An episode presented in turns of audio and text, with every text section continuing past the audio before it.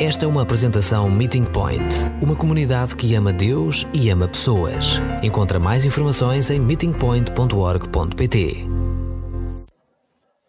Obrigado a todos uh, para as leituras e, e a música. Sinto-me realmente um pouco, um pouco comovida. Um, eu vou começar com uma história que que muitos de vocês já, já ouviram, mas uh, as pessoas que estão um pouco mais novos à comunidade, uh, se calhar não conhecem essa, essa faceta ou essa história uh, verídica de minha vida, então vou, vou partilhar essa parte convosco. Sentei-me no parque e chorei eu estava cansada, frustrada e sentia totalmente sozinha, embora rodeada por pessoas que estavam agora a olhar para mim. Estava a chorar porque era estrangeira e tinha acabado de fazer uma descoberta tão degradante que a minha única resposta razoável era chorar. O que aconteceu?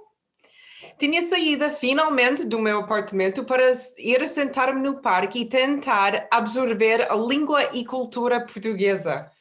Era um lindo dia de outono e depois de estar em Portugal já dois meses, sentia-me finalmente mais confiante para sair do meu apartamento e tentar comunicar com os outros.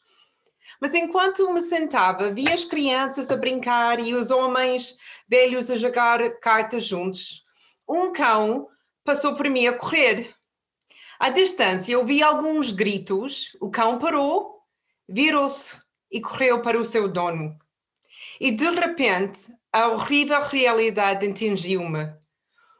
O cão entendia o português melhor do que eu. Tive muitos, muitos momentos como aquele em que me senti muito estranha.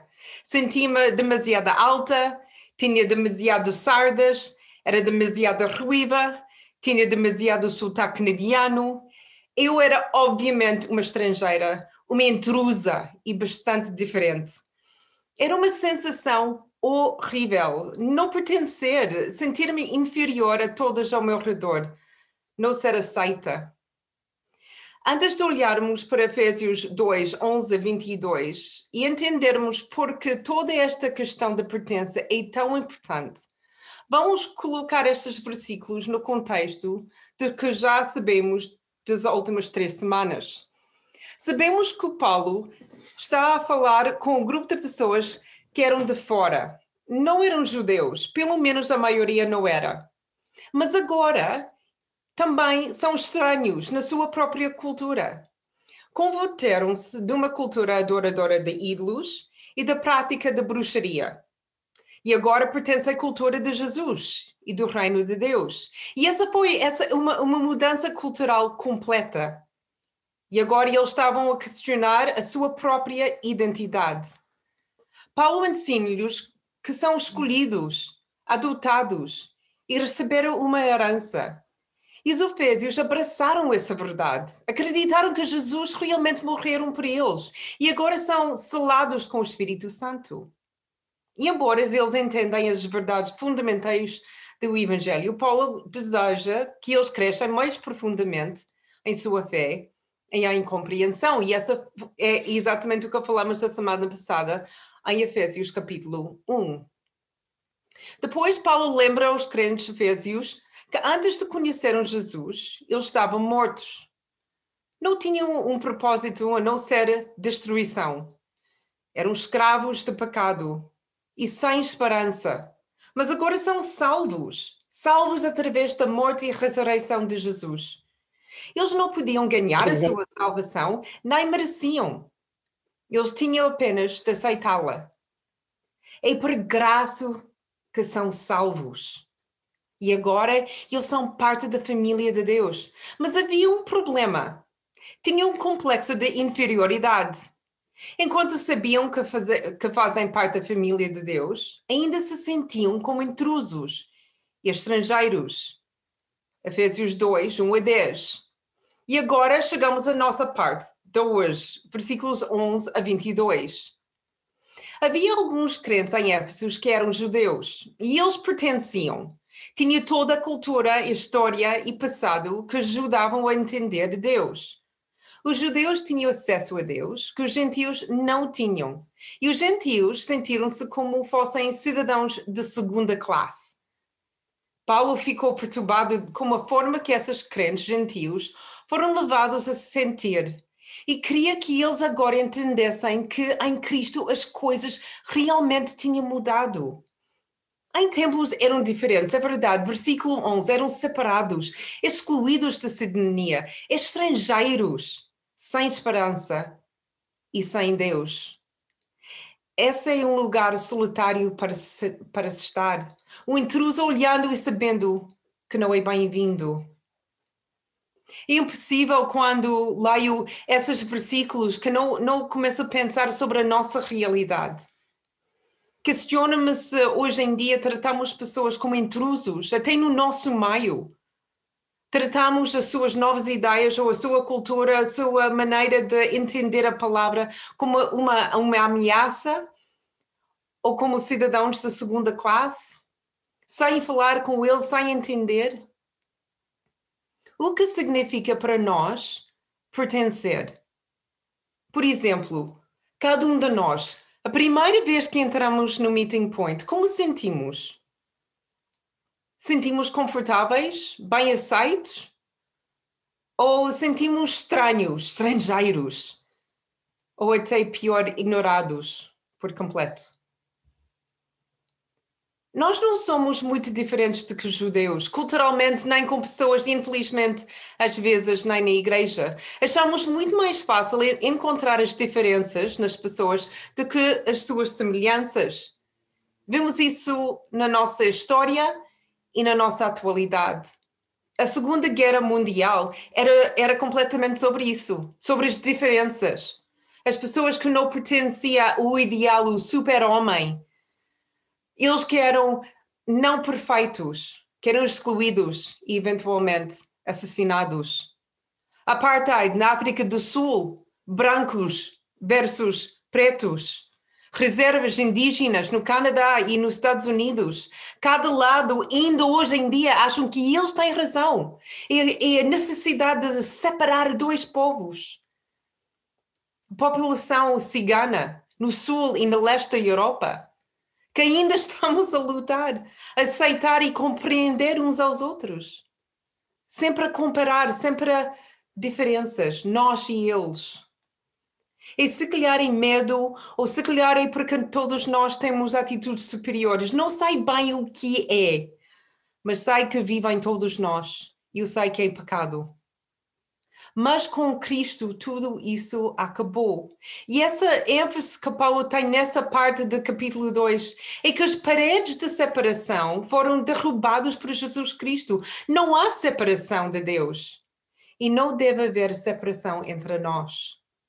Versículos 13 a 18, Jesus mudou tudo. Antes estavam longe e agora estão perto dele. Não geograficamente, mas espiritualmente. Os gentios não tinham compreensão de Deus, mas por meio da morte e ressurreição de Jesus Cristo estão perto dele. O lugar que Deus sempre quis que fossem.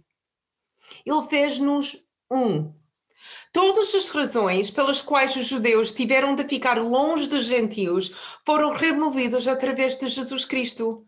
Todos nós pertencemos. Entre nós há paz e reconciliação, porque, versículo 14, Jesus destruiu o muro que, se, que os separava e os tornava inimigos um do outro. Se todos nós ah, pertencemos, se todos nós somos um, então não há mais razão para hostilidade. Não há competição. Não há ameaça.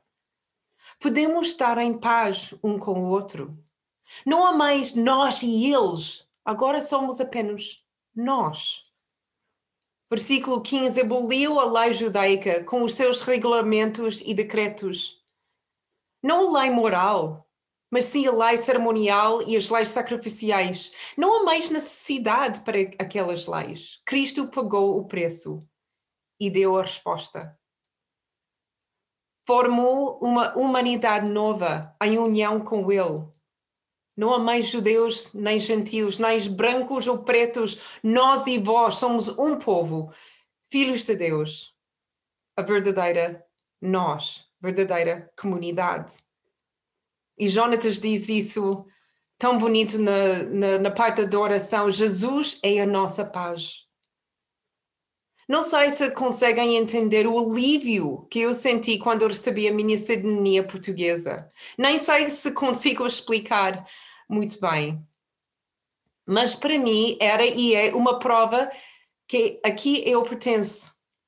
Eu não tenho de lutar pelos meus direitos ou pela minha estadia cá em Portugal. Eu faço parte do povo, integrada, não diferenciada Perante de, do governo português, eu sou portuguesa. Uma, uma cidadania incrível. E por isso consigo viver em paz. Mas essa cidadania portuguesa é uma cidadania temporária e terrena.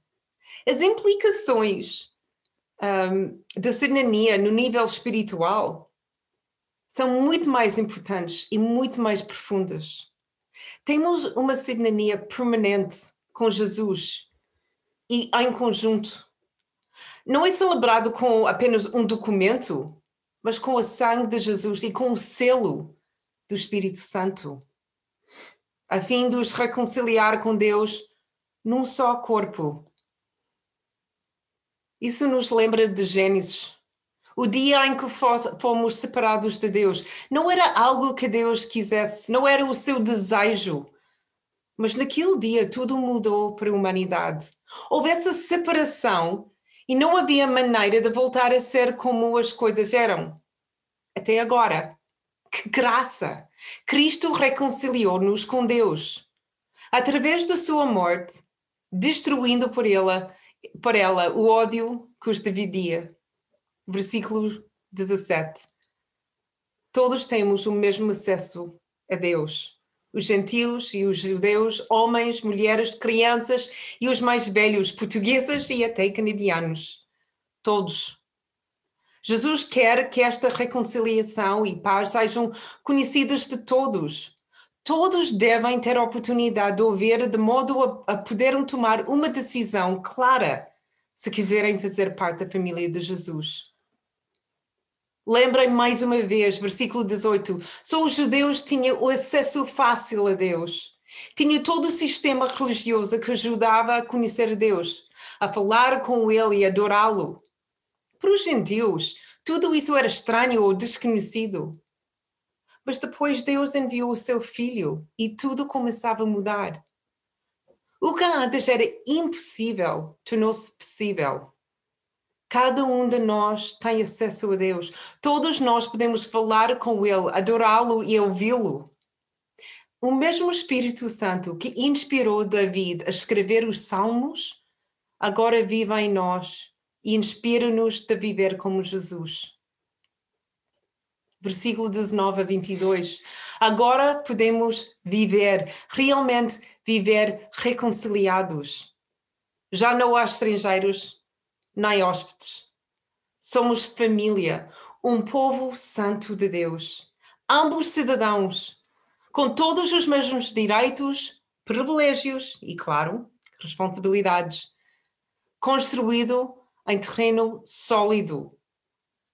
Cristo Jesus sendo a pedra principal, estamos seguros e podemos crescer em segurança porque Ele é nossa rocha. Vivemos em transformação pelo poder do Espírito Santo. Esse texto, esse, esse capítulo número 2, é um texto incrível que nos lembra o que já fomos, de onde viemos e de que fomos chamados. Somos salvos simplesmente porque Deus nos ama tanto. Só por graça. Tu não mereces, eu não mereço. Mas foi dado. Deus quer ter um relacionamento conosco, quer restaurar-nos ao tipo de pessoas que sempre devíamos ter sido. Quer que vivemos em liberdade e em paz. E assim Jesus morreu para nos dar a oportunidade de uma nova vida. Uma vida que é vivida de uma forma diferente. É vivida em comunidade, onde todos o que, o que fazem parte dele nós, nós pertencemos. Etnia, estatuto social, cultura, homem, mulher, não são importantes. Todos estão em pé de igualdade. Estamos a viver numa comunidade de paz e amor, onde Jesus é a pedra principal e que nos dá estabilidade e força. Viver como o corpo de Cristo é lembrar que não apenas pertencemos e que, que nós somos mais intrusos e estrangeiros, mas também significa que devemos lembrar que também nós não somos superiores a ninguém. E a nossa responsabilidade como cidadãos é garantir que todos que são dentro da nossa influência tenham uma oportunidade de mudar a sua cidadania do reino deste mundo para o reino de Deus.